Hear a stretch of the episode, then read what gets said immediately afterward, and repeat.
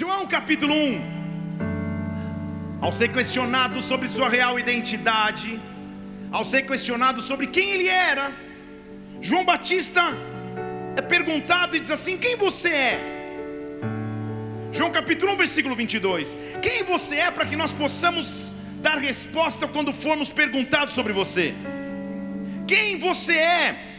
Qual é a tua identidade? Nos explique, você quem é? Esse era um cara um pouco diferente, usava vestes de animais, se alimentava de melos e gafanhotos, batizava pessoas com arrependimento, não era um cara tão comum.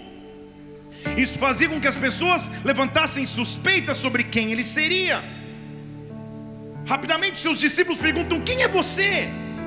Quem você é para que a gente possa falar com segurança? Ele diz: Eu sou a voz que clama no deserto: preparem o caminho para o Senhor, como disse o profeta Isaías. Eu sou a voz profética, eu sou a voz de um profeta, eu sou a voz do que prepara caminhos, eu sou a voz do que quebra fortalezas, eu sou a voz daquele que se levanta no meio do deserto para proclamar vida, eu sou a voz.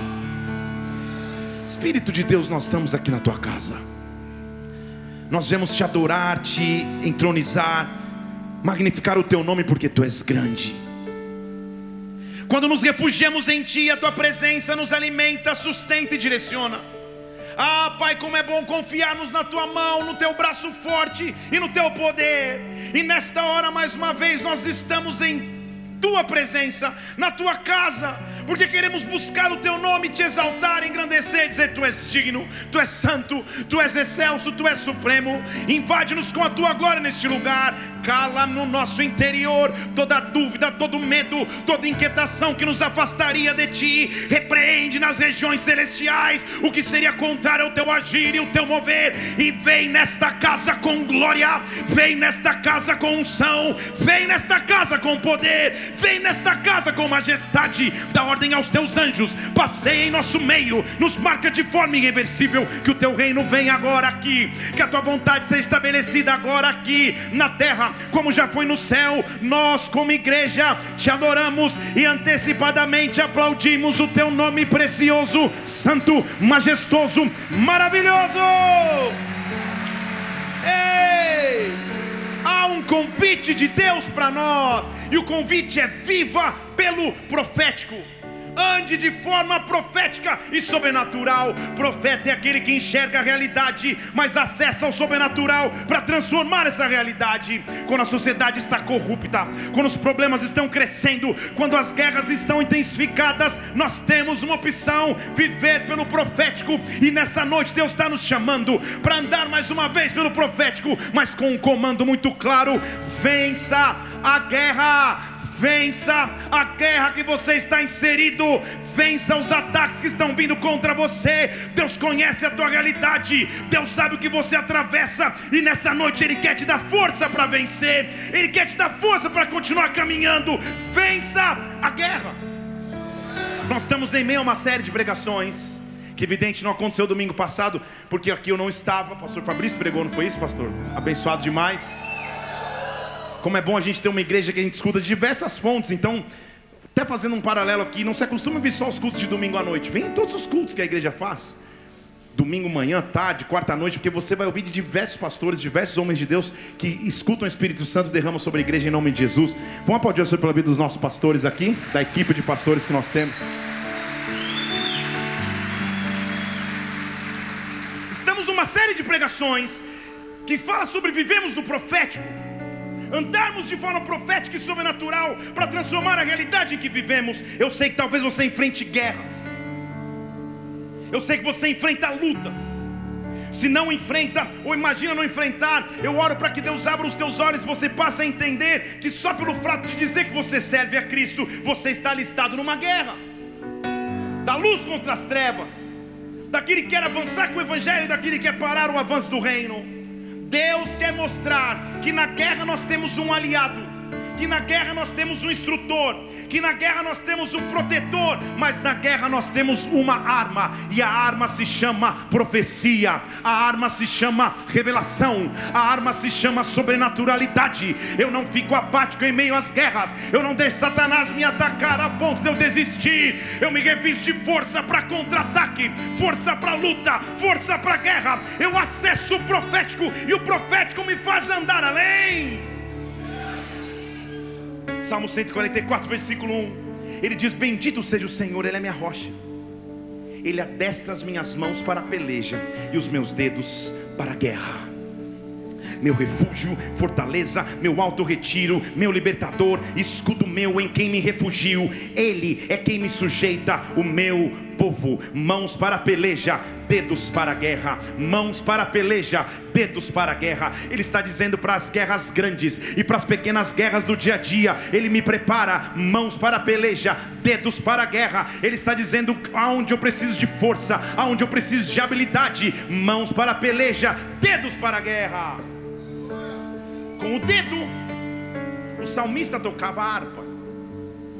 Então ele está dizendo: a mão está pronta para a espada, mas os dedos estão prontos para adorar. É isso que ele está dizendo.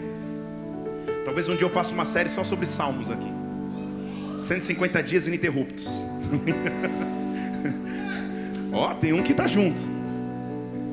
Mãos para a peleja dedos para a guerra. Levante uma de suas mãos, mãos para a peleja, dedos para a guerra. Deixa Deus te preparar para a guerra do dia a dia, para as batalhas que você tem que enfrentar. Ah, quando você vai enfrentar guerras, é mão na espada, mas também adoração ininterrupta. É profecia, é palavra de revelação que vem sobre os teus lábios. Mãos para a peleja, dedos para a guerra. Eu não sei a profundidade da luta que você enfrenta. Eu não sei os desafios que estão diante de ti. Eu não sei o que você passa exatamente agora, mas mas eu sei que há um Deus que se levanta para guerrear. Eu sei que há um Deus que está dizendo nesta noite: vença a guerra, vença a batalha. Eu estou preparando as tuas mãos, eu estou preparando os teus dedos. Se prepare para guerrear, mas se prepare para vencer. Se você crê, dê um brado a Ele, adore-o. Mãos para peleja, dedos para a guerra meu refúgio e fortaleza, meu alto retiro e libertador, escudo meu que me refugio, tu és, tu és. Quando eu ando pelo profético, ele me libera ou ele me faz vencer o meio da guerra que eu estou. Em Salmo 55, versículo 18, sabe o que ele diz? Ele vai livrar em paz a minha vida, de modo que ninguém se aproxime de mim, porque eu sei que há muitos que contendem contra mim. Eu sei que eu estou num cenário de guerra, mas Ele vai livrar em paz a minha vida. Eu quero profetizar sobre ti. Deus vai te conduzir para lugares de paz. Deus vai te conduzir para lugares de refúgio. Deus vai te conduzir para lugares de esperança. Há muitos lutando contra ti, mas Deus quer te Deus quer te, quer te esconder nele, em paz, contra aqueles que lutam contra ti. Deus é que luta por você. Ele cuida de ti. A Bíblia diz em Êxodo capítulo 15: O Senhor é a minha força, Ele é o meu cântico, Ele tem se tornado a minha salvação. Ele é o meu Deus, eu o louvarei. Ele é o Deus, meu Pai, eu o exaltarei. Deixa eu ler de novo. O Senhor é minha força e o meu cântico. Eu descobri nele salvação. Ele é o meu Deus, eu o louvo. E quanto mais eu me relaciono com Ele no meio da guerra, Ele diz: Eu descobri, eu tenho um Pai. Eu descobri, Ele é o meu Pai. Eu descobri, Ele é o meu Pai. Deixa eu falar de novo: Eu descobri, Ele é o meu Pai. Ele é o meu Pai, nele eu tenho refúgio, nele eu tenho segurança, nele eu tenho esperança, por isso eu vou exaltá-lo. Ele é minha força, ele é o meu cântico, ele é a minha salvação, ele é o meu Pai. E quando descobri que ele é o meu Pai, Olha o que ele descobre então. Ele diz: Agora eu descobri. Versículo 3: O Senhor é homem de guerra. O Senhor é homem de guerra. Na minha infância, lá em Barbacena, eu cantava uma música que dizia: Jeová é o teu cavaleiro. Quem sabe o que eu estou falando aqui? Tem o das antigas aqui. Que cavalga para vencer. Essa era aquela que já saía. Todos os teus inimigos cairão diante de ti. E o refrão dizia: Sobre tua tenda, ó Israel, não vale encantamento. Sobre tua tenda, ó Israel, está a bênção do Senhor. A força dos teus opressores nunca te alcançará, porque existe uma nuvem de glória. Existe uma nuvem de glória. Existe um local de refúgio Chegou a hora do Deus que cuida da sua vida, do Pai que cuida de você, mostrar que Ele é homem de guerra, que o nome dele é Jeová, que o nome dele é Barabastej, é guerreiro que luta por ti. Mexeram com um filho ei, de um pai que cuida, de um pai que é guerreiro, de um pai que é cuidador. Eu não sei qual cenário de guerra pode estar diante dos nossos olhos, mas uma coisa eu sei: eu tenho um Deus de guerras, eu tenho um Senhor da guerra, e este Senhor se manifesta para que eu decrete vitória. Então quero que você pense. Em qual guerra você pode estar inserido, que você dizer, Senhor, eu quero te amar a tua unção de guerra para lutar por mim. Chega de lutar sozinho, chega de me tornar vítima, chega de me tornar alvo fácil, chega. Eu chamo a tua mão poderosa sobre mim, para que no meio da guerra eu encontre refúgio, paz e segurança. Há um Deus que me dá refúgio no meio da tempestade. Há um Deus que se levanta com guerra. A Bíblia diz em Romanos que Ele é Deus de paz. Mas olha como ele associa a paz. Ele é o Deus de paz, que em breve esmagará Satanás. Então, ser um Deus de paz não é um Deus estar quietinho. Ah, aleluia, aleluia, aleluia. Não, não, não, não, não. O literal de dizer que ele é um Deus de paz é que ele vai, ele vai fazer todo o esforço necessário para que você esteja em paz. É a figura do pai de família da mãe que sai para trabalhar, do pai que sai para o trabalho, rala o dia inteiro, corre, fecha negócios, portas fechadas, portas abertas, fica no trânsito, pega o ônibus, sobe no avião, desce do avião, vai trabalhar, é aquele que corre o dia inteiro guerreando para chegar em casa e o filho está em casa, tomando um suquinho, vendo televisão. Ele não sabe as guerras que você enfrentou para que ele tivesse paz. Vocês estão aqui? Quando ele está dizendo que nós temos um pai, é que o pai não para de lutar por nós. Também lá no século passado, eu cantava uma música e tocava que dizia assim: Pelo Senhor marchamos sim. O seu exército poderoso é, que alguém sabe aqui? Ah. E ele dizia assim: O nosso general é Cristo. Seguimos os seus passos. Nenhum inimigo nos resistirá. Eita, aí você começava. Pelo Messias marchamos sim, em Sua mão a chave da vitória, que nos leva a possuir a terra prometida. Ó, está na sintonia. Deus quer nos dar unção para a guerra mas eu não estou guerreando sozinho, eu não estou lutando sozinho. Há um general que luta por mim. Eu não sei se você sente, mas há uma unção de guerra vindo sobre esta casa, há uma unção de guerra vindo sobre a tua vida. Deus está te ungindo para guerrear, está te dizendo: vença a guerra. Esta guerra não é maior do que você, esse problema não é maior do que o teu Deus, essa confusão não é maior do que o poder que Deus tem sobre ti. Nesta noite eu repreendo tudo aquilo que te faria parar, tudo aquilo que te faria desistir tudo aquilo que te faria retroceder. Vença a guerra, em o nome do Senhor Jesus Cristo. Vença! Ei! Eu tenho um Deus que é general. Eu tenho um Deus que luta por mim. Eu tenho um Senhor que é um homem de guerra. Barabassou, guerra. Eu tenho um pai. Ele luta por mim. Minha esposa, como vocês já conhecem, ela é de descendência italiana. Só de falar assim, um já falou, eita, porque eu sei. E ela é de paz. No literal sentido bíblico. Por sua casa, por sua família, pelos seus filhos ela é de paz. Eu me lembro que quando a nossa filha mais velha tinha uns 8, 7 anos, ela começar, começou a enfrentar algumas oposições na escola. E eu estava tentando com meu jeitinho, sentado, explicar, Isabela, calma. Você tem que saber conversar, papá. Toda uma psicologia de meia hora de conversa. Daqui a pouco ela entra na sala. Isabela, deixa eu falar uma coisa para você. Quando ela está assim, mexendo as mãos. Se mexerem contigo na escola, eu só vou falar uma coisa. Dois dedos no pescoço, desmaia. Eu falei. Eu falei, mas e toda a psicologia? E todo o amor? Tudo... Ele falou, não, não, dois dedos desmaia. Desmaia depois conversa. Falei, Mira, ela tem oito anos, só para lembrar. Eu estava esperando já o dia que eu ia receber uma ligação da escola falando: tem três crianças desmaiadas e a gente não sabe como ressuscitar. Eu entendo a paixão materna ou paterna para defender os filhos.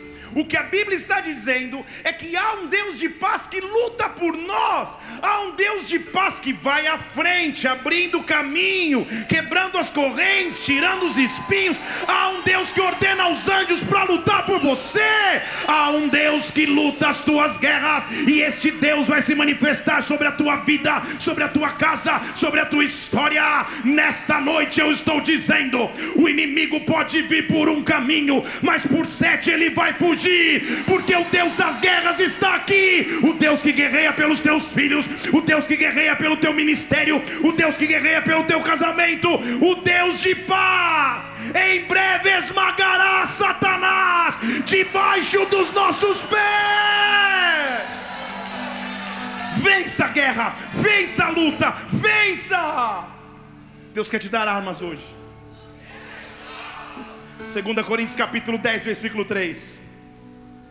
Diz assim: embora andemos na carne, nós não lutamos segundo a carne, porque as armas da nossa milícia não são carnais mas são poderosas em Deus para destruir as fortalezas, derrubando pensamentos que se levantam contra o conhecimento de Cristo e levando o nosso pensamento cativo à obediência de Cristo. Então, quando a guerra começar na minha mente, eu me blindo, eu revisto a minha mente, eu guardo as minhas emoções e eu estou dizendo tudo que se ergue contra o conhecimento de Deus, caia por terra nesta noite, caia por terra nesta hora. As armas da nossa milícia são poderosas poderosas em Deus, são poderosas em Deus. Viva pelo profético, vença a guerra. Eu vejo espiritualmente anjos de Deus passeando neste lugar, distribuindo armas de poder, armas que você leva para a tua semana, armas que você leva para o teu mês. Deus das guerras está neste lugar para te fazer vencer pelo profético, pelos olhos da fé. Ele diz: Eu vou te dar armas poderosas que não são carnais, são espirituais para esta guerra. Você vai sair armado.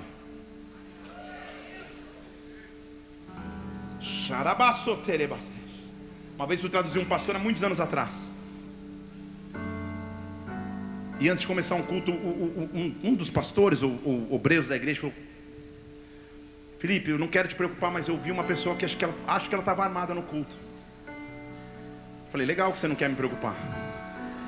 E aí eu comecei a traduzir, não falei nada para o gringo. E ele todo animado fazia Espírito Santo e o Espírito de Deus.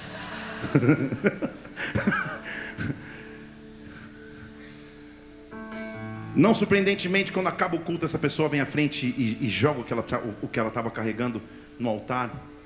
Ela não, não tinha intenção de fazer nada mal no altar, mas ela tinha intenção de fazer algo consigo mesmo. Mas Deus a libertou naquela hora. Deus a libertou naquele momento. Porque as armas dele são maiores que as armas do inimigo. As armas do inimigo são mentira, decepção, frustração, medo, amargura, angústia, sentimento de derrota, mas as armas do nosso Deus são poderosas para a guerra, e Deus vai te dar armas nessa noite de paz, de segurança, de tranquilidade, de equilíbrio, de estabilidade, de unção. Viva pelo profético, receba armas sobrenaturais para vereba, para vencer a guerra que você está inserido. Quem vive pelo profético recebe instrução na hora da batalha. O salmista teve essa instrução, ele diz no Salmo 18: Ele adestra as minhas mãos para peleja, de modo que os meus braços envergam um arco de bronze, eu fico forte. eu envergo um arco de bronze ele me deu um escudo da salvação, a sua mão direita me sustém, a sua clemência me engrandece. Ele está clamando por mim, ele alarga o caminho diante de mim, os meus pés não vão tropeçar. Eu estou profetizando sobre a semana que está entrando. Ele alarga o caminho diante de mim, os meus pés não tropeçam. Ele diz: Eu persigo os meus inimigos e os alcanço. Não é eu fujo, eu persigo, eu vou atrás, eu os alcanço e não volto senão depois de tê-los consumido. Eu os atravesso de modo que nunca mais podem se levantar, caem debaixo dos meus pés. Não é a figura de alguém que está fugindo, é a figura de alguém que está pronto para a batalha, de alguém que está pronto para a guerra. Eu persigo e alcanço, atravesso, ele não se levanta, porque ele me levanta. Versículo 39: Ele me veste de força para a guerra, coloca debaixo de mim aqueles que se levantam. Deus está nos vestindo para a batalha, Deus está te vestindo para a guerra. É tempo de vencer a guerra que você enfrenta todos os dias pelo profético, pelo profético. Deus vai te dar instrução no meio da guerra, você não vai ficar mais perdido. Um dos maiores perigos para Israel era a nação da Síria Houve um tempo em que a nação de Israel se dividiu. Dez tribos foram para um lado, duas tribos foram para o outro. A gente está exatamente nesse, nessa fase já na leitura bíblica. Um pouquinho à frente, na verdade. Mas a nação síria, o povo sírio, representava gigantesco perigo para Israel. Israel era uma nação de agricultores, de pecuaristas pessoas que trabalhavam na terra, não de soldados guerreiros. Ao passo que o exército da Síria era um exército totalmente poderoso, poder bélico gigantesco, com carros, cavalos, lanças, espadas.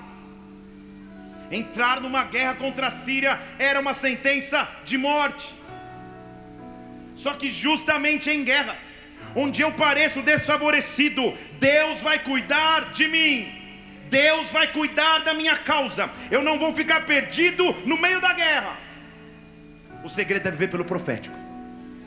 Fale para alguém, viva pelo profético. Fale para alguém, viva pelo profético. Fala uma palavra de bênção e profetiza sobre a vida da semana dessa pessoa. Fale qualquer coisa, fala. Ó, já está liberando o manto? Já profetizou bem sobre ela? Olhe para mim de novo. Só espero que você não tenha profetizado, eu estou te vendo me emprestar cenzão. Não, não é isso. Profetiza bênção. Porque talvez você nem conheça a pessoa que está sentada ao teu lado aí. Você não tem ideia do que passa em sua mente, no seu interior, nas suas emoções. E talvez o que você fale agora seja alimento que ela precisa para caminhar essa semana. Para que ela entenda que Deus está no comando da guerra, no comando das lutas. O exército da Síria era muitíssimo maior em número, em poder, em autoridade, em, em força de guerra contra Israel. Só quem Israel tinha profeta. Eu falar de novo. Só quem Israel tinha profeta. Só quem Israel tinha profecia. Só quem Israel tinha mover. Só quem Israel tinha legado profético. No primeiro culto dessa série nós falamos sobre Elias. Quem estava aqui? Elias que derrota os profetas de Baal, chama o fogo do céu. A maravilha é entendermos que não acaba em Elias. Inicia-se em Elias um legado de profetas em Israel. Elias deixa um sucessor, e o nome dele é Eliseu. Um menino insistente que não largava Elias depois que o manto caiu sobre os seus ombros. Relata a Bíblia que certa vez ele estava com uma junta de bois, com a duodécima, 24 bois, um empreendimento, arando a terra. Elias passa, lança capa sobre ele e ele diz: Só me deixe dizer tchau para os meus pais, porque agora eu nunca mais volto. Ele queima os carros de boi, acaba com a esperança de retorno e se entrega ao profético. Até que chega um momento que Elias é levado aos céus Eliseu pega a capa, bate no rio como se fosse agora, seja comigo, Deus de Elias. E ele começa a viver milagres após milagres, todos em momentos de pressão. Viúva que está acabando o, o azeite, mulher que morre o filho, sempre momentos de pressão. Deus me dá uma opção: use o profético. Acontece que chega a hora de crescer. Deixa eu falar de novo. Acontece que chega a hora de crescer. 2023 é o ano que você vai crescer. Emocionalmente, ministerialmente, financeiramente. Nós vamos crescer. Nós vamos crescer. Grava essa mensagem que já vai estar gravada. Para você entender no final desse ano o que vai ter acontecido contigo. E quando eu vou crescer, eu preciso entender o que é andar no profético. Posso começar a pregar depois de ter feito essa introdução? Segunda Reis, capítulo 6, versículo 1. Ser profeta em Israel, amada igreja. Não era ser um único profeta. Na verdade, era ser líder de uma companhia de profetas. Cabia ao profeta sênior o cuidado com a sua equipe, a sua escola de profecia o sustento físico, o sustento de moradia, o ensinamento. Ser profeta não é só ficar profetizando, era, era ensinar uma geração de os profetas. Lembre-se comigo que Obadias escondeu sem profetas em cavernas. Lembra em dois turnos de 50? A gente falou sobre isso no domingo passado, no outro que eu preguei.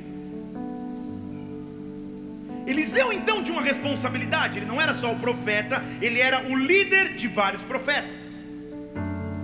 E ele é desafiado, porque os filhos dos profetas falaram: Ei, chegou a hora de crescer. Deixa eu falar de novo: chegou a hora de crescer.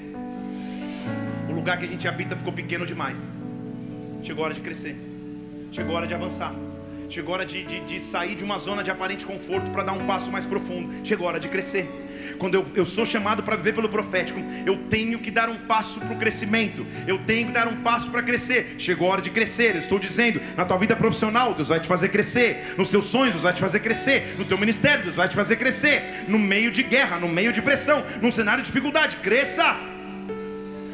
Cresça. Chegou a hora de crescer. Ele disse: Tá bom. Eles falam: Então, é o seguinte, vamos até o Jordão. Porque Jordão sempre significa travessia, versículo 2. Vamos pegar cada um de nós uma viga. Vamos construir um lugar para que a gente habite. Então a proposta deles, cara, a gente precisa crescer, vamos construir uma casa maior. Vamos até o Jordão, cada um pega um pedaço de madeira, a gente vai construir. A resposta do profeta de imediato não é tão corajosa, ele diz: podem ir. Vão lá. Ele falou: não. Você tem que ir com a gente, versículo 3. Vai com a gente. Ele falou: tá bom. Eu vou. Chegou a hora de crescer. E para crescer, Deus vai te fazer usar o profético. Diz a Bíblia que eles estão construindo. Versículo 4, lá estão eles trabalhando, cortando madeira, trabalhando para o crescimento. Todo crescimento envolve trabalho, todo, todo crescimento envolve entrega, todo crescimento envolve dedicação. Esses dias conversando, em um momento com um empreendedor que Deus tem levantado, e estava me contando sua história de vida e testemunho, de como ele teve que se dedicar para crescer, de como ele se envolveu e se, e, e se sacrificou em muitos momentos de sua vida para crescer, porque crescimento envolve sacrifício, crescimento envolve guerra, eles estão lá trabalhando, cortando madeira, e sempre, presta atenção, que eu estiver diante de crescimento, Deus vai me dar a chance para andar no sobrenatural. Deus vai me dar a chance para andar de forma não natural, mas sobrenatural. Deus vai me dar a chance de viver milagres, porque quando Satanás quiser impedir o crescimento, eu tenho uma ferramenta, eu ando pelo profético, eu ando pelo sobrenatural. Esse texto parece sem, sem, sem, sem motivo de estar ali, mas não existe texto na Bíblia sem motivo. Eles estão lá trabalhando. Uma sonoplastia. Trabalhando. Cortando madeira. E diz o versículo 5 que de repente um fala: Ai, caiu meu machado na água. e era emprestado.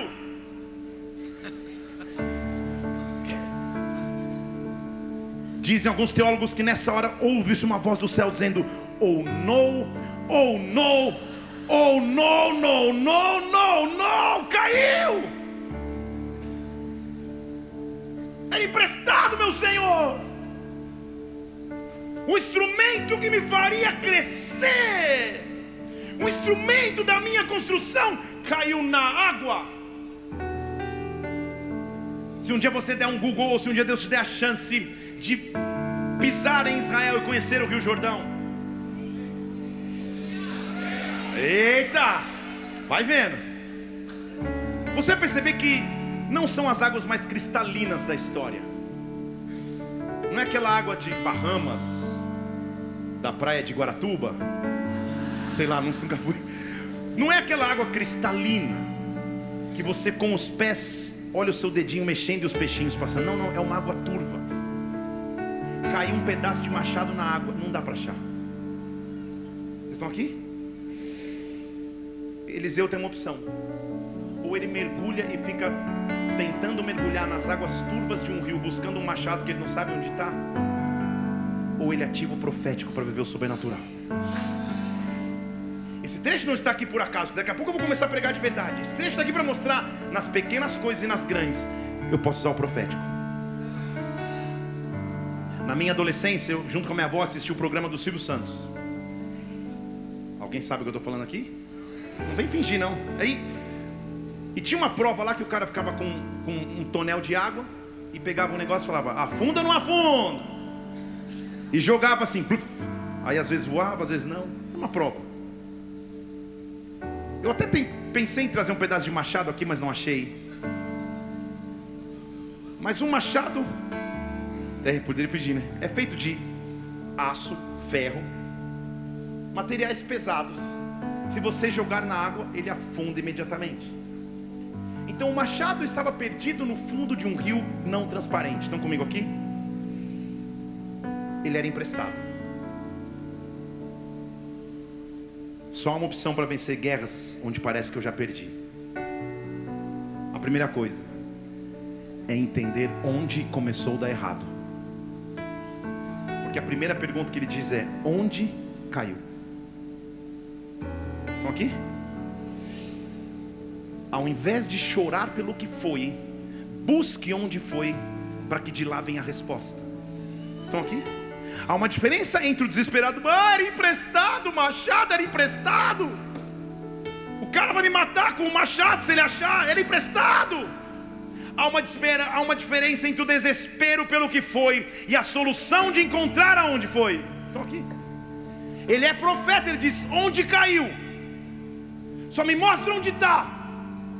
Só me mostra onde foi embora. Onde foi embora a paz. Onde foi embora a esperança. Onde foi embora a provisão. Onde foi embora a alegria. Só me mostra onde caiu porque na guerra eu vou vencer pelo profético, eu vou vencer pelo sobrenatural. Ele mostrou. Então Eliseu cortou um pedaço de pau. Gente do céu, isso aqui dá uma pregação, é por isso que eu estou pregando sobre isso. E ele pega um pedaço de pau e joga na água.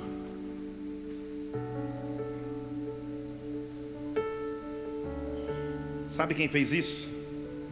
Moisés. Quando as águas estavam amargas, ele pega um pedaço de pau e joga nas águas. Sabe quem fez isso? Noé. Que quando o dilúvio chega, ele pega um grande pedaço de pau e nos oferece opção para navegação. Sabe quem fez isso? A mãe de Moisés. Que quando todos estavam jurados de morte, ela pega um cestinho e o protege nas águas. Sabe quem fez isso? A cruz é de aço, de ferro ou de madeira? Então, quando a Bíblia diz se alguém quiser vir após mim, pegue a sua cruz. Ele não está falando de um peso, ele está falando de um de um símbolo de vitória. Ele não está falando de algo que eu tenho que carregar que me é penoso, ele está dizendo: carregue todos os dias o símbolo de vitória. E se as águas ficarem turvas, se as águas ficarem turvas, se as águas ficarem tenebrosas, lance sobre as águas, xerebarabassou Porque eu tenho a tua cruz, eu tenho a tua cruz, eu tenho a tua cruz, ela é instrumento. Sabe por quê? Se eu estou na cruz aqui, ó, e o Fabrício está molhando aqui, a pastora Emília está molhando, cruz, aqui é cruz. Se eu estou olhando na perspectiva terrena, ela é cruz. Só que de cima para baixo ela não é cruz. De cima para baixo não é cruz. De cima para baixo a Bíblia diz que o Deus de, de paz esmagará Satanás. Salmo 68, a Bíblia diz, é versículo novo aí, Data Show. Que Deus esmagaria o crânio cabeludo. Graças a Deus não estava comigo essa, essa mensagem. Deus esmagaria o crânio cabeludo daquele que carregaria suas culpas. Põe aí, para ninguém achar que eu estou inventando. E você está dizendo, põe aí aonde, pastor? Pelo amor de Jesus, você pode abrir? É Salmo 68. Eu acho que é versículo 15. Não, não é 15 não. Agora falei, vou ter que achar.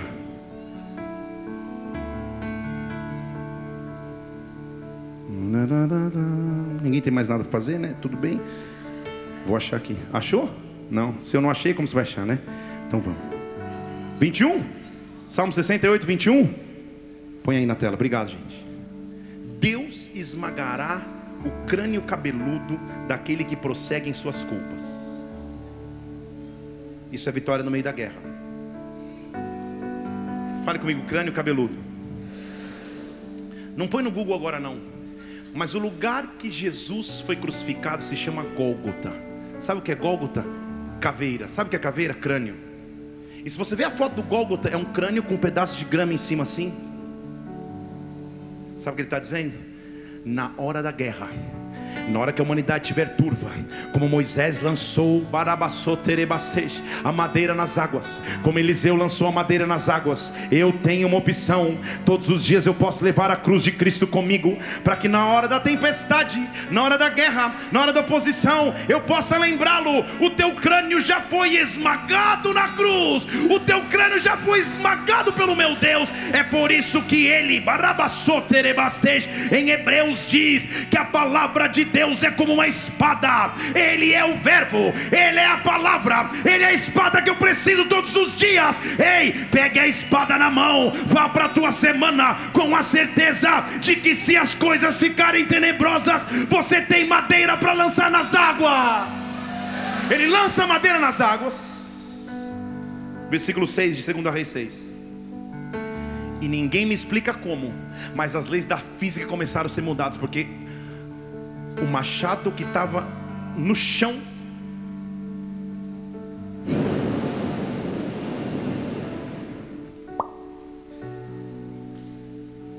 Estão aqui? Ele nem pôs as mãos na água. Ele lançou a madeira na água. Senhor, o senhor sabe o que fazer. O senhor sabe o que fazer. Na guerra, Deus vai te dar estratégias que ninguém entende na guerra, Deus vai te dar estratégias que parecem loucuras para aqueles que não creem. Mas se Ele te der uma estratégia, creia, creia, o sobrenatural vai começar a acontecer, creia. Deus vai ser contigo, creia. Esta é a essência de andar pelo profético, creia. Creia. Ei, o machado flutua se necessário for. O mar se abre se necessário for, chove maná do céu se necessário for. Ele muda as leis naturais para que o sobrenatural entre atividade sobre a tua vida. Eu quero ativar isso sobre a tua casa agora. Levante uma de suas mãos, que o sobrenatural de Deus comece a acontecer. O machado vai flutuar, o mar vai abrir, do céu provisão virá, mas Deus vai te dar vitória na guerra, na guerra, na guerra. Se você crer, dê um brado ao Senhor e adore.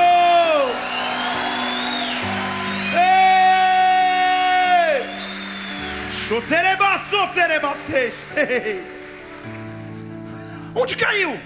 Vai buscar. Só que essa era só a fase inicial. Tipo, o profético não vai parar de avançar, tá?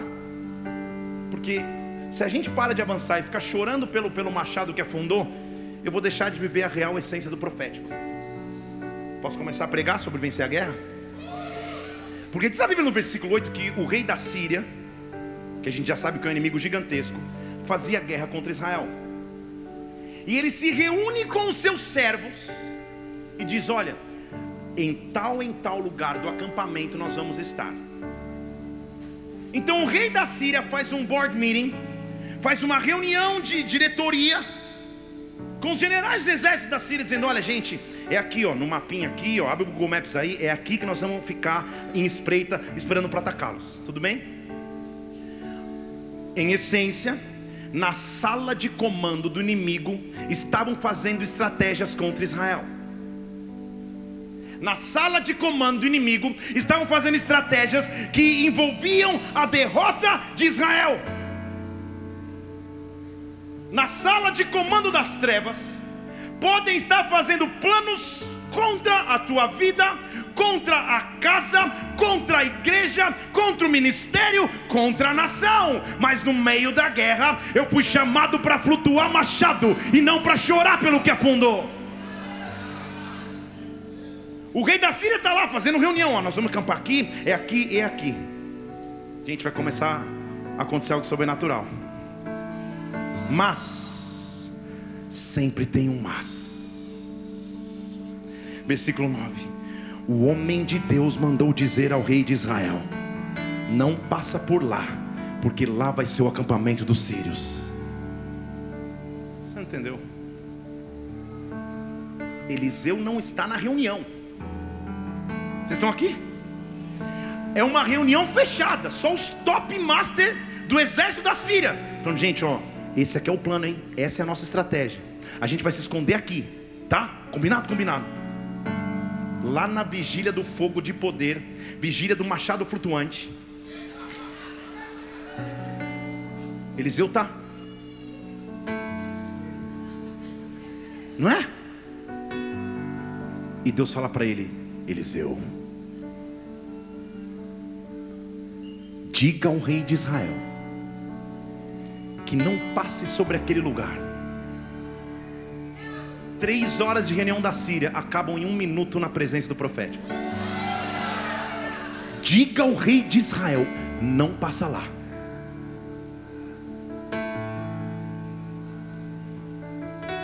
Já dizia um famoso teólogo escocês: Deixa que digam, que pensem, que falem.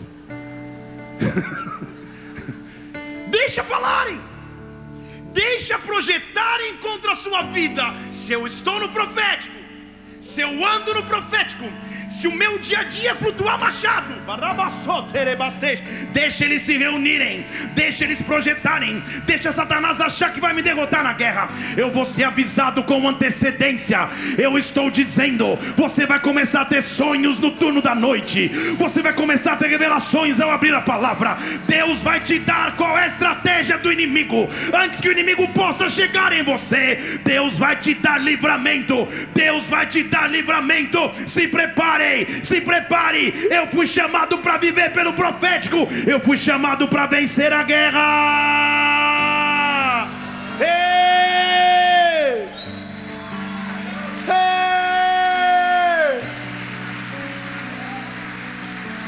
Você entendeu? A essência então do profético não são as guerras que eu luto, são as guerras que eu não vou precisar nem lutar, porque Ele me avisou e me livrou antes. Deus está me livrando de guerras, Deus está te livrando de guerras. Na, no lugar secreto de adoração, no lugar onde o machado flutua, onde o mar se abre, Ele me avisa: não passa lá, não vai para cá, porque o inimigo está tramando em teu respeito, ele está tentando te roubar, ele está armando armadilhas para você, emboscadas para a tua vida. Não vai! Não vai. Isso é vencer guerra no profético. Isso é vencer guerra no sobrenatural. O homem de Deus está lá orando. Deus diz: Eliseu, avisa o rei de Israel: não passa lá não. Porque o que o inimigo não sabe é que ele pode ter feito a reunião, mas Deus tudo vê. Ele pode achar que está fazendo em secreto, mas Deus tudo vê. Uma pessoa aqui sendo injustiçada no ambiente de trabalho, tem os teus relatórios alterados, tendo suas comissões adulteradas e você nem sabe. Dorme tranquilo hoje, porque nessa semana você vai ter um testemunho para contar. Que Deus está agindo em teu favor, que Deus está agindo em tua causa. Eliseu se preocupa em flutuar machado, se preocupa em andar pelo profético, não entre em desespero pelo que foi. Terebastej. O rei de Israel então enviou mensageiros e espiões para aquele lugar que o homem de Deus tinha falado, que o tinha avisado, versículo 10, presta atenção. E assim ele se salvou. Quantas vezes? Não apenas uma, mas duas vezes. Vezes os sírios falaram: gente, vamos mudar, é daqui para lá agora, tá? ninguém fala para ninguém, pelo amor de Deus, tá bom. Chega lá, o povo de Israel foi avisado com antecedência. O rei da Síria, versículo 11 falou: calma aí, Alguém aqui me conta.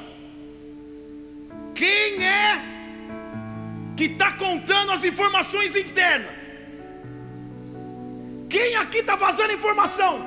Aqui comigo. Ele não estava entendendo. Como que os caras sabem o que a gente fala aqui dentro? Só aqui. Quem é que está pelo rei de Israel aqui? Me contem, ninguém sai dessa sala.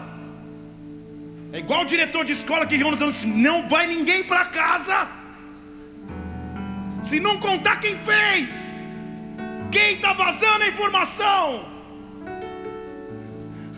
Tem uma hora que o inimigo tem que reconhecer, gente, porque alguém fala: rei, você não está entendendo, versículo 12, não é ninguém, não, tem ninguém falando nada mas tem um profeta chamado Eliseu em Israel. Não é da gente, não. Ninguém está falando nada, mas tem um profeta chamado Eliseu. Ele está em Israel. Ah, o rei de Israel sabe até o que você fala na tua câmara de dormir não é o que você fala na reunião, até o que você fala para o travesseiro sozinho, até isso o rei Israel já sabe, porque quem anda pelo profético nunca é pego de surpresa, quem anda pelo profético é alertado com antecedência. Levante suas mãos aos céus, eu quero ativar esse profético de Deus sobre a tua vida, que te dá instrução como caminhar amanhã, que te dá sagacidade para sentar numa mesa de reunião e entender que rumo tomar, que caminho seguir, que decisão tomar. Deus vai te dar olhos proféticos para que você enxergue a guerra guerra, antes da guerra acontecer. O inimigo pode fazer estratégias, mas o dono do plano é o meu Deus. Vença a guerra. Se você crê, dê um brado ao Senhor e adore-o. Adore-o.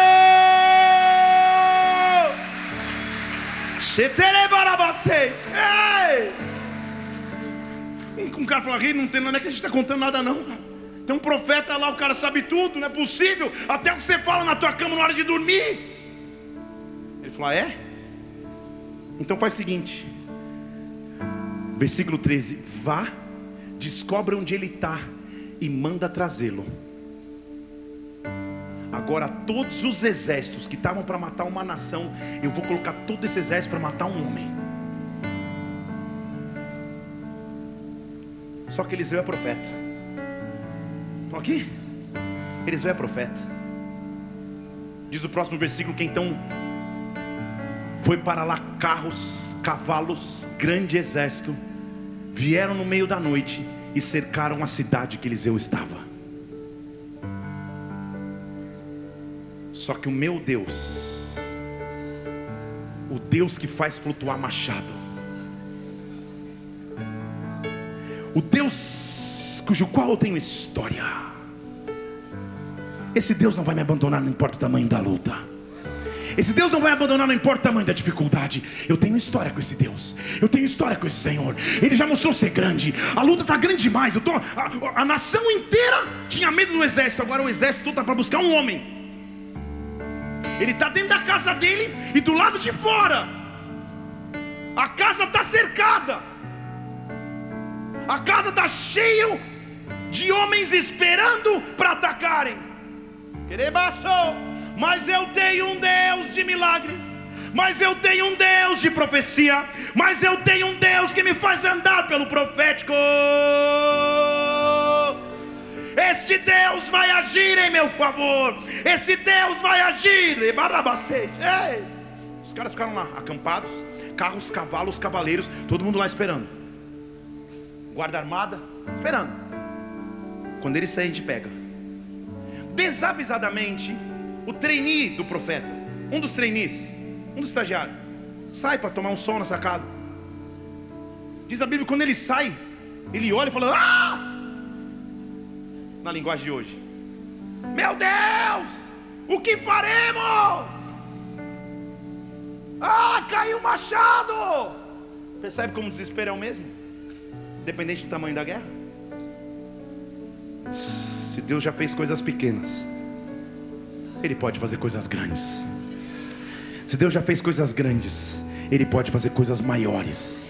Se Deus, já fez, se Deus já fez coisas maiores, Ele pode fazer coisas ainda maiores. Deus, o que, que eu vou fazer? Não dá, todo o exército da Síria. Eu falei, Eliseu, para não mexer nisso. Eu falei para você não falar disso, eu falei para você não se envolver com o profético na guerra, porque tudo que o inimigo quer é que na hora da guerra eu desista. Erebastej estava lá no quarto profético em Dotã, Eliseu e o seu servo. O servo sai, entra desesperado. Pode deixar na tela o versículo 15 para mim.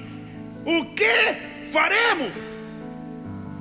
Já diria um herói da minha adolescência. E agora, quem poderá nos defender? Quem? E agora? Eliseu é profeta. Deixa eu falar de novo: Eliseu é profeta. Ele olha para o desespero do menino. E assim como ele não se desesperou quando o machado afundou, ele disse: Senhor, faz só o seguinte, pai, por favor, pai. Não temas. Os que estão com a gente são muito mais que estão com eles. Você diz o, eu digo aleluia, mas o rapaz falou, ficou louco. Porque a última vez que eu contei eram dois, eu e ele. E aqui fora está toda a armadura do exército da Síria para buscar um homem. Ele olha com poder profético, e é bom quando o profeta te traz tranquilidade, né? Ele olha no olho do rapaz e fala: Fica tranquilo, tem mais com a gente do que com eles. Eu posso imaginar o, o menino olhando a sacada e falando assim: 780 mil cavalos, carroças, espadas. Um, dois, um, dois. A, a expressão de dúvida ou de medo deveria estar tão grande no rosto daquele rapaz que ele ia falar: Ah, não, Senhor, faz o seguinte, por favor, eu te peço, versículo 17: abre os olhos desse moço, abre os olhos desse moço, para que ele veja. Xarabarabaceja. E quando os olhos do moço se abriram, ele viu, e o monte estava cheio de carros e cavalos de fogo ao redor de Eliseu.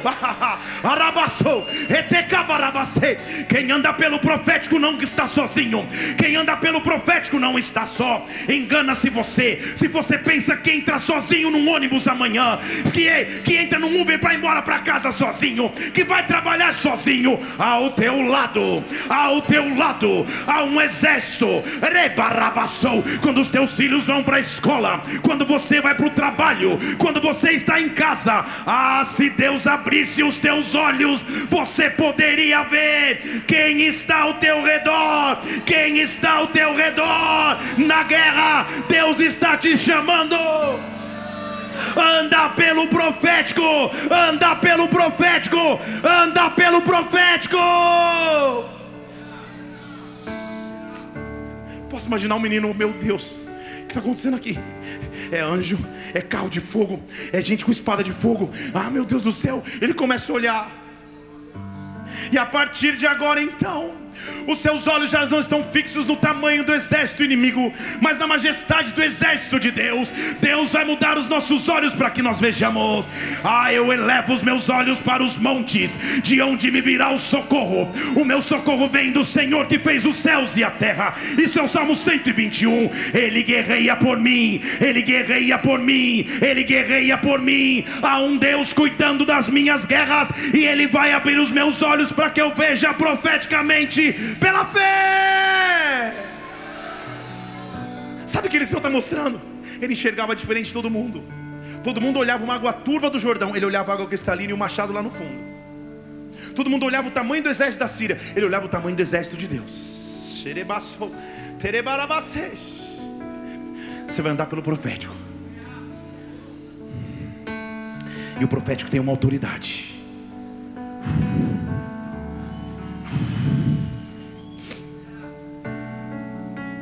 Eliseu e o menino. Uau, olha o tamanho desse arcanjo. Olha esse carro de fogo. Olha essa espada desembanhada. Ah, se Deus abrisse os nossos olhos para que nós enxergássemos o que está acontecendo na atmosfera desta casa. Se Deus abrisse os teus olhos, para que você enxergasse quem vai por você, quem luta por você, para que você saiba que você não está sozinho ou sozinha. Ei, abra os olhos. Só que eles têm uma autoridade profética. Está preparado? Para os seus aliados, o menino, Eliseu fala: Deus, abre os olhos dele. Para os seus inimigos, olha o que Eliseu fala: Senhor, fere de cegueira essa gente, eu te peço. O profeta tem autoridade para mandar abrir e fechar olho. Vocês estão aqui. Dos meus aliados, abre os olhos. Dos meus inimigos, fere de cegueira. Eles vieram cheios de vigor para tentar me roubar. Barabassotere, barabastere. Mas quando eles chegarem diante de mim, eles vão perder a direção para onde caminhavam.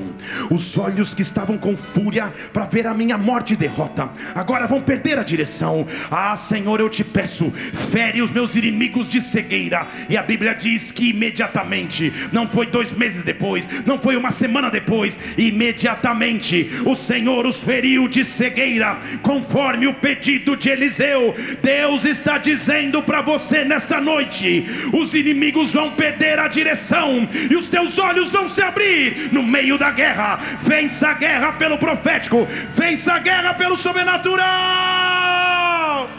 O que é que os anjos vêm, que os fazem se prostrar?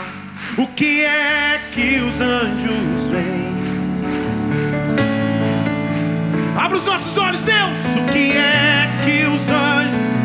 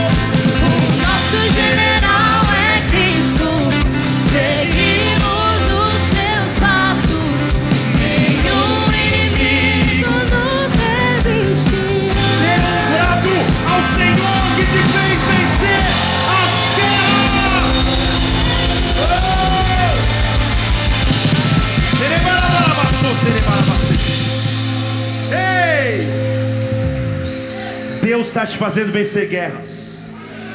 Os teus olhos vão se abrir para que você enxergue que no meio dessas guerras Ele já te deu vitória. Feche seus olhos só um instante. Oh,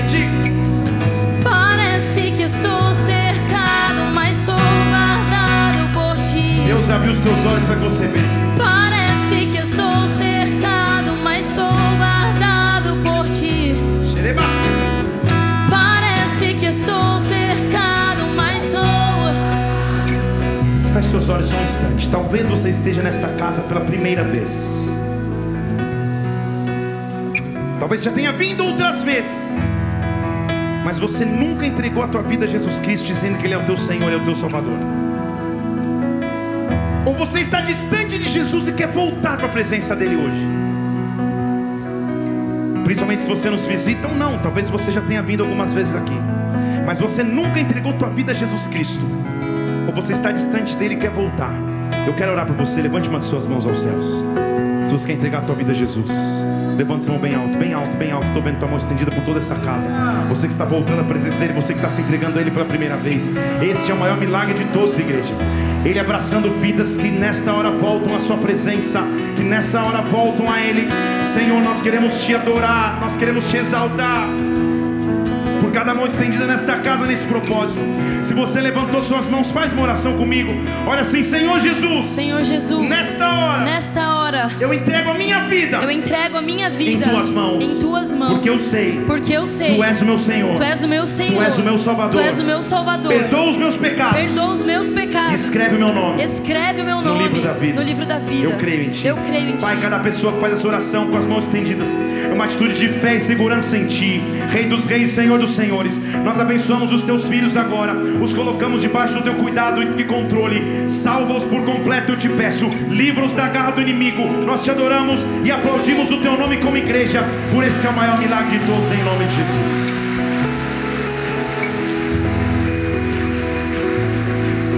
Nós vamos terminar essa reunião agora já. Vou pedir que você deixe seu nome nessas pranchetas aqui que estão onde está escrito boas-vindas ali, ó.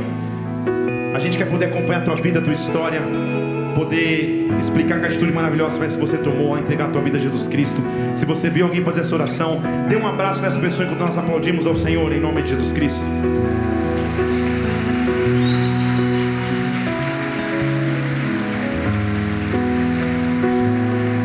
Feche seus olhos só mais um instante.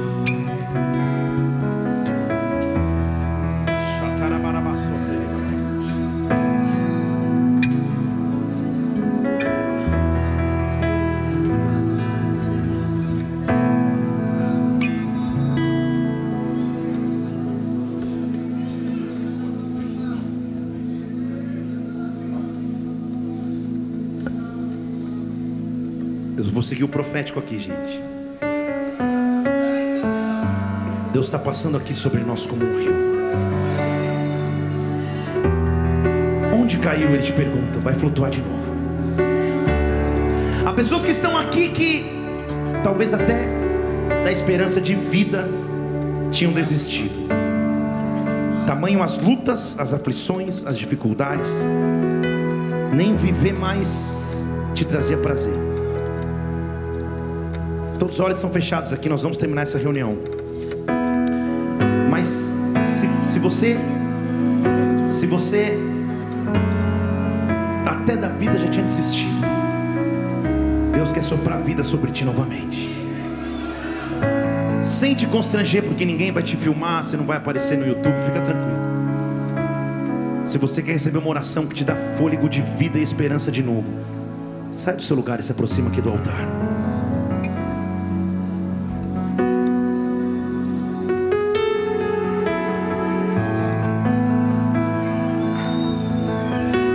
existe um rio.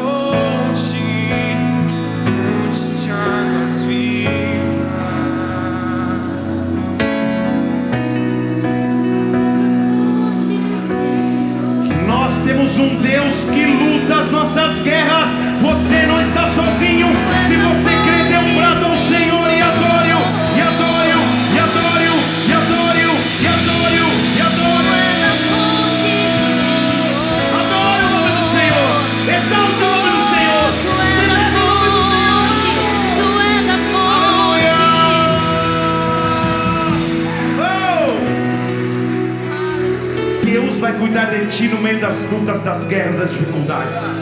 Você não está sozinho, Deus vai cuidar de você.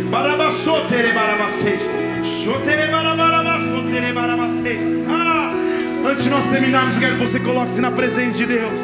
Ore ao Senhor e coloque a tua semana diante dele. Apresente os teus dias diante dele. Apresente tua causa diante dele. Ei! Ore ao Senhor agora, ore ao Senhor agora, antes de nós terminarmos.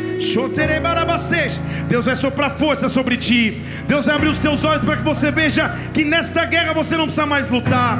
Deus vai te dar força, autoridade, para que você lute. Eu poderia estar em qualquer outro lugar, mas tua glória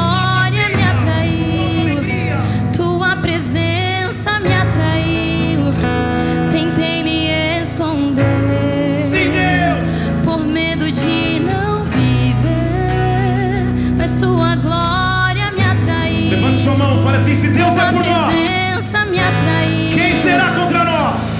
O É Senhor é meu pastor. e, nada me faltará. Vamos orar todos juntos. Pai nosso que estás nos céus, santificado seja o teu nome. até que descobriu que um dia com tua glória vale mais que mil. É que a sarça Pão nosso cada dia nos não hoje.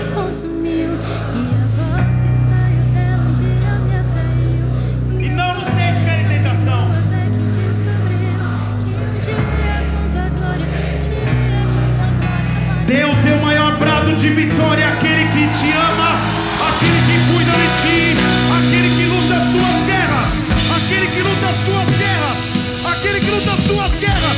Que o amor de Deus Pai, que a graça do Senhor Jesus Cristo, que é o Santo Espírito Santo, repouse sobre a tua vida. Viva pelo profético, vença a guerra, vai na paz. Deus te abençoe, Deus te abençoe. Deus te abençoe. Tentei me esconder.